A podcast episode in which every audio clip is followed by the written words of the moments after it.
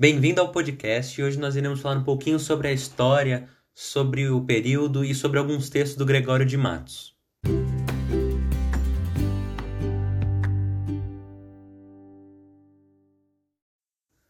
Bom, antes de começar a falar do Gregório de Matos em si, é muito importante falar a época, dar uma contextualizada no período. O período que Gregório de Matos viveu foi o Barroco, e esse estilo dominou bastante as artes da Europa do século XVII. Por isso, quase toda a cultura da época era chamada de barroca. Essa época ela surgiu no final do Renascimento, e ela se manifestava através da grande ostentação e extravagância dos grupos colonizadores. Bom, as principais características é, são a arte rebuscada, a valorização do detalhe, o dualismo e contradições, e o barroco literário ele apresenta bastante o cultismo e conceptismo. Bom, agora sim, vamos falar um pouco do Gregório de Matos em si. Gregório de Matos foi um dos mais conhecidos poetas da literatura feita durante o século XVII, período da cultura colonial brasileira. Ele teve muita expressão nesse período barroco. Então agora eu vou ler alguns textos dele e explicar também algumas características. Descreve o que era naquele tempo a cidade da Bahia. A cada canto um grande conselheiro, que nos quer governar cabana e vinho.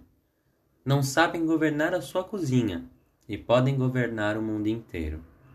Em cada porta, um bem frequente olheiro, que a vida do vizinho e da vizinha pesquisa, escuta, espreita e esquadrinha, para levar à praça e ao terreiro. Muitos mulatos desavergonhados, trazidos sob os pés dos homens nobres, posta nas palmas toda a picardia. Estupendas usúrias no mercado. Todos os que não furtam muito pobres, e eis aqui a cidade da Bahia. Bom, após a leitura desse texto, a gente pode perceber uma característica bem marcante: a sátira. E para mostrar onde está presente como ela funciona, eu vou ler um trecho novamente. Em cada porta, um bem frequente olheiro que a vida do vizinho e da vizinha pesquise, escuta, espreite e esquadrinha, para o levar à praça e ao terreiro. Bom, nesse trecho ele faz uma sátira, uma brincadeira sobre os costumes de muitas vezes você olhar a vida alheia do vizinho e da vizinha para passar para os outros às vezes. E é muito interessante essas construções que ele faz, essas sátiras dentro do texto, ao, ao falar sobre uma cidade, sobre alguns costumes. É muito interessante a gente perceber isso num texto. Outra característica marcante no texto dele é a preocupação estética com as palavras. As escolhas lexicais são muito importantes no texto dele. Ele trabalha bem esse cultismo da época, porque a época trazia esse cultismo que era a preocupação com a forma de falar, com o como falar. E isso faz né, o texto bem literário, um texto muito bem montado. Bom, e algumas características um pouco que são importantes e eu vou mencionar agora é a construção. Ele faz esse poema, essa poesia. Há uma diferença entre poema e poesia, mas é uma poesia também. Bom, esse poema ele é organizado como um soneto. E o soneto ele tem a organização em dois quartetos e dois tercetos. Resposta a um amigo com novidades de Lisboa em 1658. França está muito doente das ilhargas. Inglaterra tem dores de cabeça. Purga-se Holanda e temo-lhe aconteça ficar debilitada com descargas. A Alemanha lhe aplicava ervas amargas, botões de fogo com que convalesça. Espanha não lhe dá que este mal cresça. Portugal tem saúde e forças largas.